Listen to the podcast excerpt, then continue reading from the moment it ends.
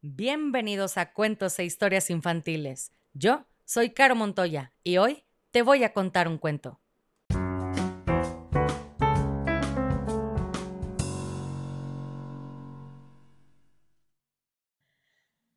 Y el cuento del día de hoy se llama El lobo en calzoncillos, escrito por Wilfrid Lupano. Ilustraciones de Mayana Itoís. Colaboración artística Paul Cauet. Le mando un saludote a Jorge Rodríguez, que cumple siete añotes. Felicidades, Jorge. Te quiero mucho y espero la pases muy bonito. Te mando un beso. Y también le dedico este cuento a Georgina Rodríguez, que tiene tres años. Ellos viven en Chihuahua, Chihuahua, México, y son unos niños bien preciosos. Así que, Jorge, Georgina, aquí va su cuento. Y dice así. Sobre el bosque vive el lobo, una mirada helada, un grito sordo. En el bosque hay que enterarse, es mejor no asomarse por si el lobo baja a alimentarse. Y el bosque se llena de anuncios. Alerta.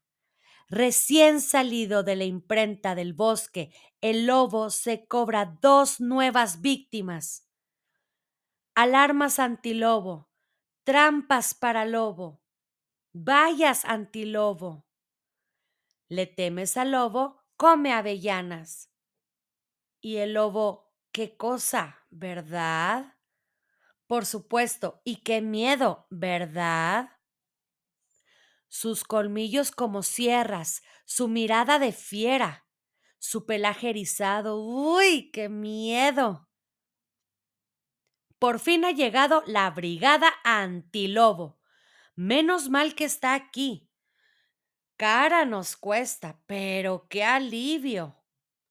Ha llegado la brigada antilobo. Duerman tranquilos, nos ocupamos de todo. Que llega el lobo. Veo su nariz interminable, y debajo estarán sus dientes de sable, y detrás su mirada abominable. Pero, ¿y esto? ¿Qué es? ¿Es el lobo acaso? No, en absoluto, no lo es. Y sobre todo, una cuestión, ¿qué significa ese calzoncillo? Vaya, listo, menudo susto nos dio. A esconderse que viene el lobo. Pero si el lobo soy yo. No, hombre, el otro lobo, el de los colmillos como sierras, el de la mirada asesina, el que vive allá arriba. Pero si yo vivo en esa dirección, esa es la casa en la que vivo yo. Pero sí, ya les digo que soy yo. Imposible. El verdadero lobo, el que me produce los temores desde el momento de nacer, jamás llevaría esos calzoncillos. ¿Estos calzoncillos decías? Estos calzoncillos me han cambiado la vida porque claro, yo soy friolero y antes al sentarme en la cima de la roca con el trasero por la noche, la piedra estaba tan helada que me ponía a aullar. ¡Au! Y cuando bajaba al bosque no me podía sentar. Todo estaba frío y mojado. La humedad me enloquecía la mirada y me dejaba el pelo entiesado. Desde que llevo estos calzones, la cola no se me enfría. ¿Pero de dónde los has sacado? Resulta que son un regalo. ¿Un regalo? ¿De quién? Mío. Tenía frío en el trasero y unos calzones le fabriqué. Fin del asunto. Pero ¿cómo que fin del asunto? ¿Estamos locos o qué? ¿Acaso está prohibido regalar calzoncillos? En este bosque también hay una brigada anticalzoncillos. No se saldrá con la suya. Es un animal despreciable. Se come a los animalitos. Ayer desaparecieron tres cerditos.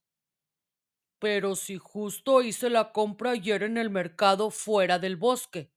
Incluso tengo un bolsillo para guardar las bolsas. Es un calzón estupendo. Pero esto es tremendo. ¿Quién comprará mis vallas antilobo? ¿A quién le hablaré sobre la criatura peligrosa? ¿Quién comprará mis trampas para lobo? El diario del bosque no habla de otra cosa. ¿De qué hablaremos ahora? ¿Y qué será de nosotros y de la brigada antilobo? Si la gente ya no teme, somos inútiles del todo. Pues yo que lo siento. Quizá haya otras razones para vivir sin lamentos. Les dejo, me voy a mis requerimientos. Pues menudo plan. ¿Existen otras razones para vivir acaso con tal de salir del paso? Y el miedo, claro. ¿Algún crimen de lobo? ¿Trampas para lobo? No, gracias. ¿Alormas? No, gracias.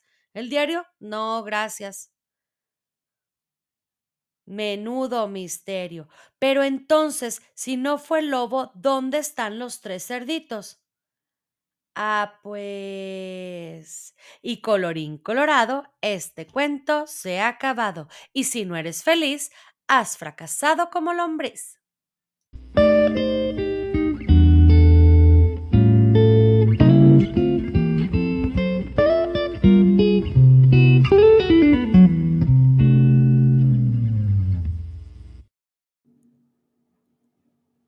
Quieres escuchar tu nombre en una dedicatoria al principio del cuento, escríbeme por mensaje directo en Facebook o Instagram para conocer la dinámica.